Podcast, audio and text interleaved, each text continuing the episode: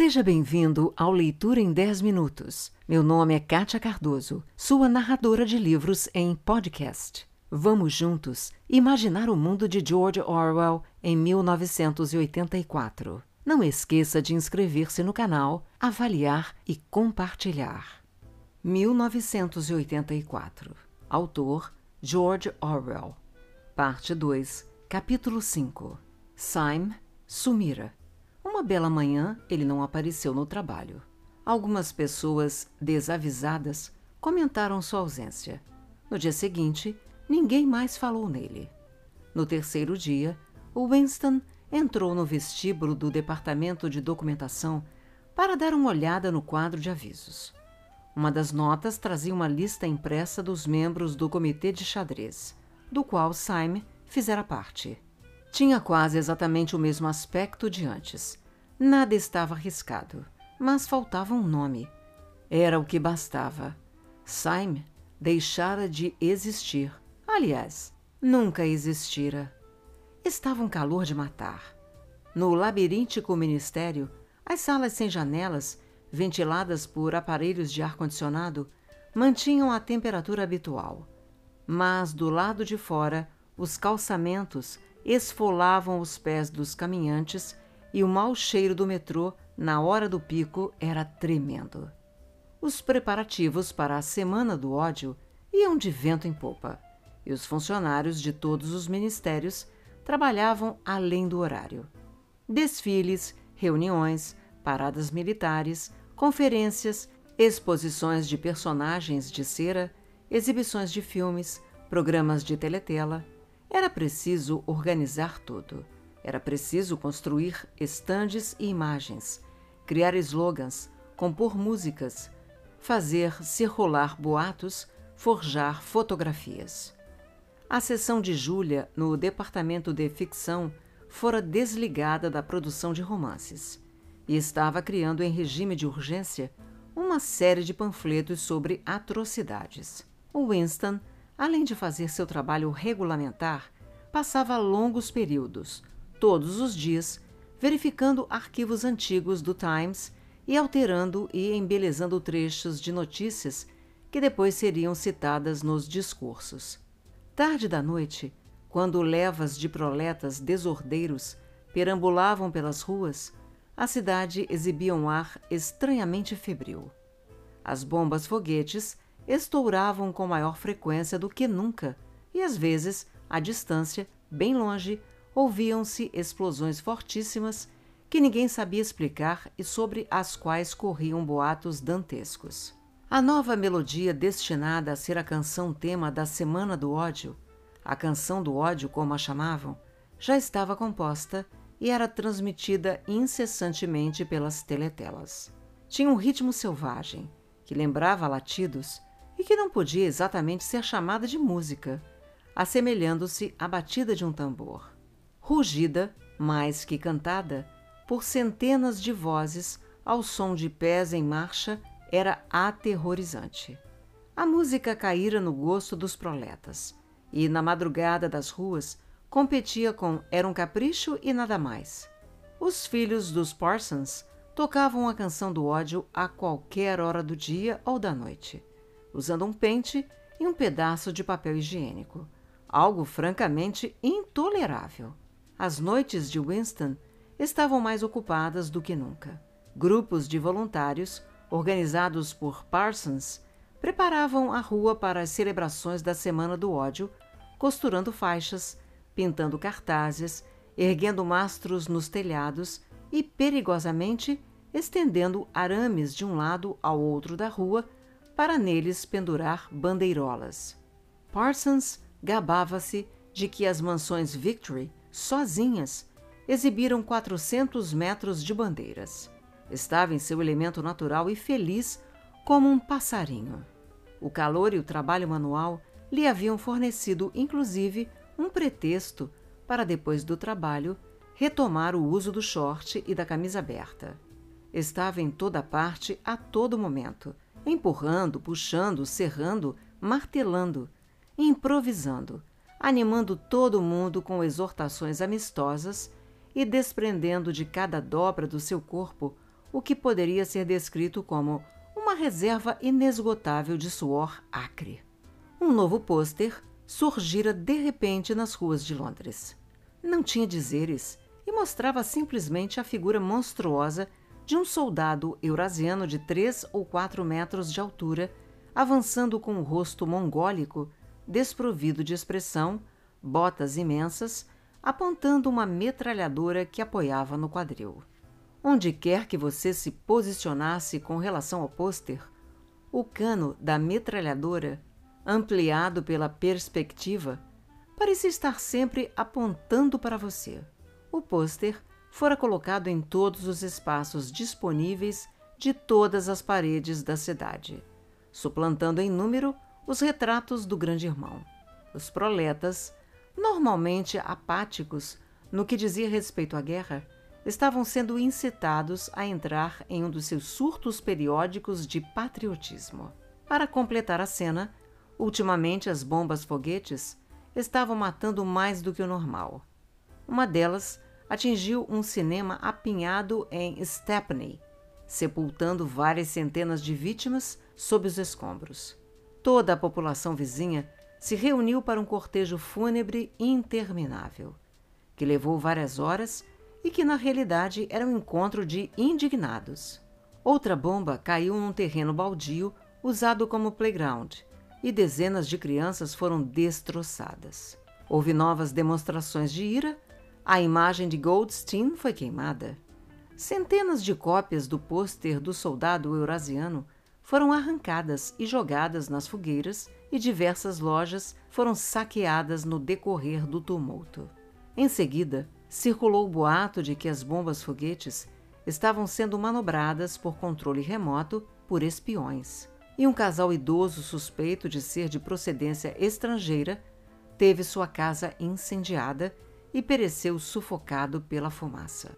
No aposento do alto da loja do Sr. Charrington, sempre que conseguiam chegar lá, Julia e Winston ficavam deitados lado a lado numa cama desprovida de lençóis sob a janela aberta, nus por causa do calor. O rato nunca mais voltara, mas com o calor, os percevejos haviam se multiplicado tremendamente. Pelo jeito, não fazia diferença.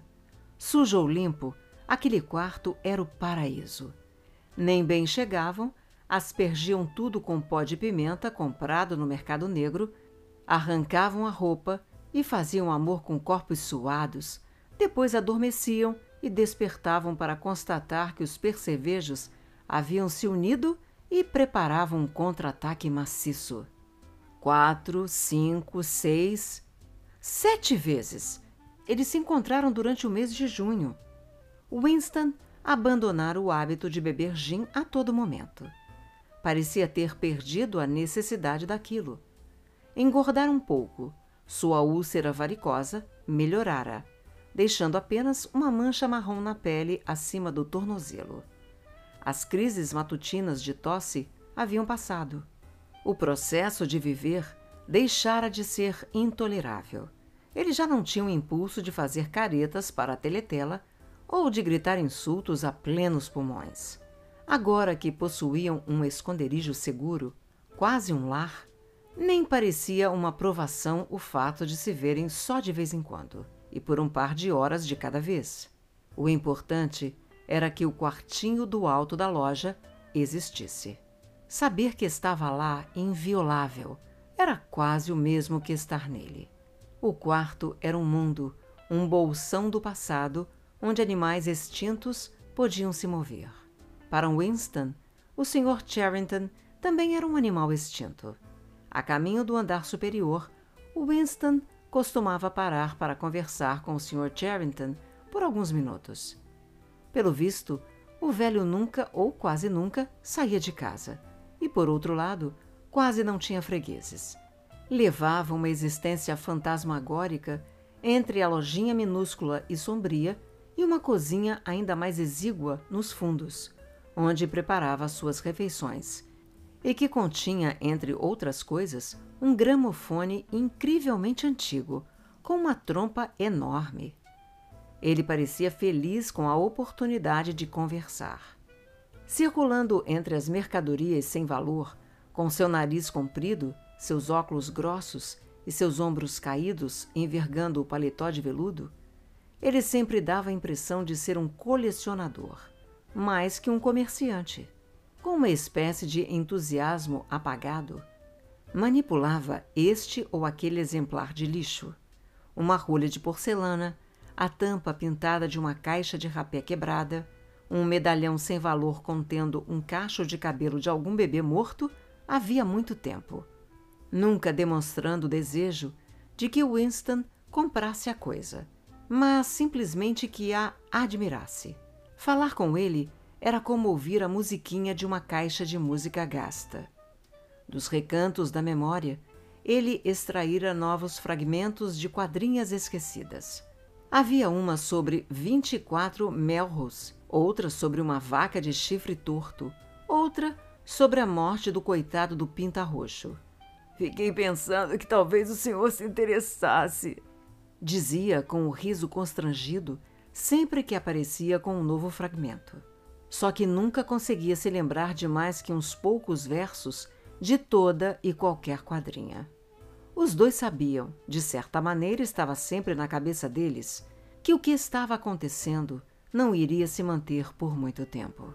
Em certos momentos, a morte iminente lhes parecia tão palpável quanto a cama onde estavam deitados, e eles se abraçavam com uma espécie de sensualidade desesperada, como uma alma penada agarrando-se à última migalha de prazer minutos antes do relógio dar a hora fatal. Mas também havia vezes em que acreditavam na ilusão não só da segurança, como da permanência. Enquanto estivessem naquele quarto, pensavam Winston e Julia. Ninguém poderia lhes fazer mal. Era difícil e perigoso chegar lá, mas o quarto em si era um santuário. Era como quando Winston fitava o centro do peso de papéis com o sentimento de que seria possível penetrar naquele mundo vítreo e de que, uma vez lá dentro, o tempo deixaria de transcorrer. Muitas vezes fantasiavam fugas, teriam sorte indefinidamente e levariam seu caso adiante exatamente como agora, pelo resto de suas vidas. Ou então, Catherine morreria e, graças a manobras sutis, Winston e Julia conseguiriam se casar. Ou então cometeriam suicídio juntos. Ou então desapareceriam, se disfarçariam de modo a não ser reconhecidos. Aprenderiam a falar com sotaque proletário arrumariam um emprego numa fábrica e viveriam suas vidas numa viela qualquer sem que ninguém se desse conta. Ideias absurdas, os dois sabiam. Na verdade, não havia escapatória. Nem o único daqueles planos que era praticável, o do suicídio, eles pretendiam levar a cabo. Ir tocando dia após dia, semana após semana, prolongando um presente sem futuro parecia um impulso irrefreável, tal como nossos pulmões sempre haverão de aspirar o alento seguinte enquanto houver ar disponível. Outras vezes, falavam em rebelar-se ativamente contra o partido, mas sem ter a menor ideia de como dar o primeiro passo nesse sentido. Mesmo que a fantasiosa confraria fosse real, restava a dificuldade de saber como fazer para encontrá-la.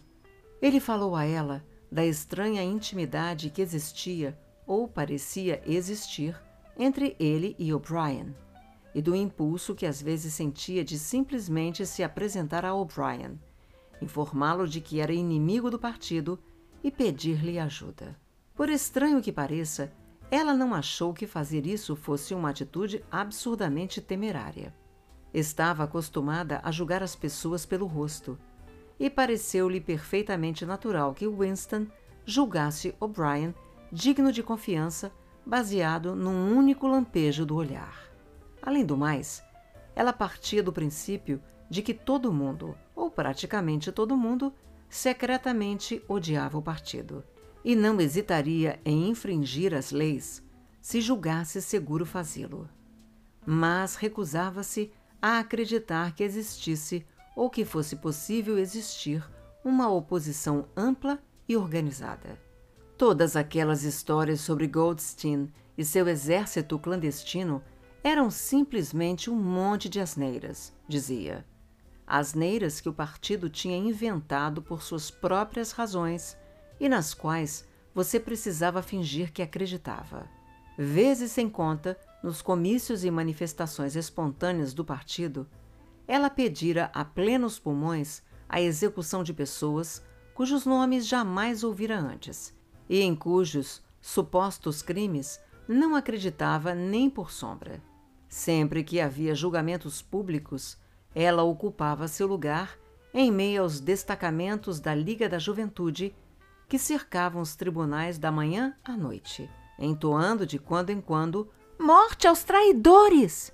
Durante os dois minutos de ódio, era sempre a primeira a insultar Goldstein aos gritos. Contudo, nem sabia direito quem era Goldstein e que doutrinas ele supostamente representava. Crescera durante a vigência da Revolução e era jovem demais para ter alguma recordação dos confrontos ideológicos dos anos 1950 e 60. Algo como um movimento político independente. Estava excluído de sua imaginação. E fosse como fosse, o partido era invencível. Ele sempre existiria, sempre seria o mesmo. A única forma de rebelar-se contra ele era mediante a desobediência secreta, ou, na melhor das hipóteses, praticando atos isolados de violência por exemplo, matando alguém ou explodindo alguma coisa. Em certos aspectos, ela era muito mais atilada do que Winston e muito menos suscetível à propaganda do partido. Uma vez, quando por acaso, devido a um pretexto qualquer, ele mencionara a guerra contra a Eurásia, ela o surpreendera ao dizer despreocupadamente que, em sua opinião, aquela guerra não estava acontecendo, que era provável que as bombas foguetes que caíam diariamente sobre a cidade fossem disparadas pelo próprio governo da Oceania, só para manter a população amedrontada. Essa ideia jamais ocorrera assim ao pé da letra a Winston. Ela também despertara uma espécie de inveja nele ao dizer-lhe que durante os dois minutos de ódio, sua maior dificuldade era evitar cair na risada mas ela só questionava os ensinamentos do partido quando eles interferiam de alguma maneira em sua vida. Muitas vezes, dispunha-se a aceitar a mitologia oficial simplesmente porque a diferença entre a verdade e a mentira não lhe parecia importante. Acreditava, por exemplo, depois de aprender isso na escola, que o partido inventara o avião. Em seus próprios tempos de escola, no final dos anos 1950, Winston recordava que o partido só reivindicava a invenção do helicóptero. Uma década depois, na época em que Julia estava na escola, já reivindicava a invenção do avião. Uma geração a mais estaria reivindicando a invenção da máquina a vapor. E quando ele dissera a Julia que os aviões já existiam muito antes de ele nascer, portanto, muito antes da Revolução, ela achara esse fato extremamente desinteressante. Afinal de contas, que interesse havia em saber quem tinha inventado o avião? Ele ficou ainda mais chocado quando descobriu, graças a uma observação casual, que ela não se lembrava que quatro anos antes a Oceania estava em guerra com a Lestásia e em paz com a Eurásia. Era verdade que ela considerava toda aquela história de guerra um logro, mas aparentemente não chegara a perceber que o nome do inimigo tinha mudado. Pensei que sempre havíamos estado em guerra com a Eurásia, disse ela sem maiores inquietações. Ele se assustou um pouco.